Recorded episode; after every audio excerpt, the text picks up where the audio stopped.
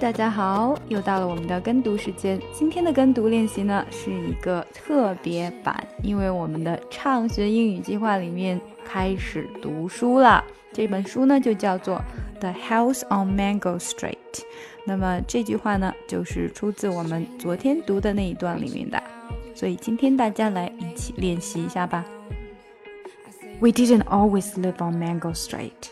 Before that, we lived on Loomis on the third floor, and before that, we lived on Keeler. Before Keeler, it was Paulina, and before that, I can't remember.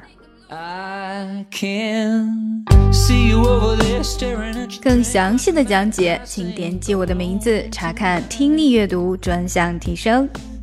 关注公众号 ES Post，每天接收跟读推送。Well, probably not my place, but I'm gonna say it anyway.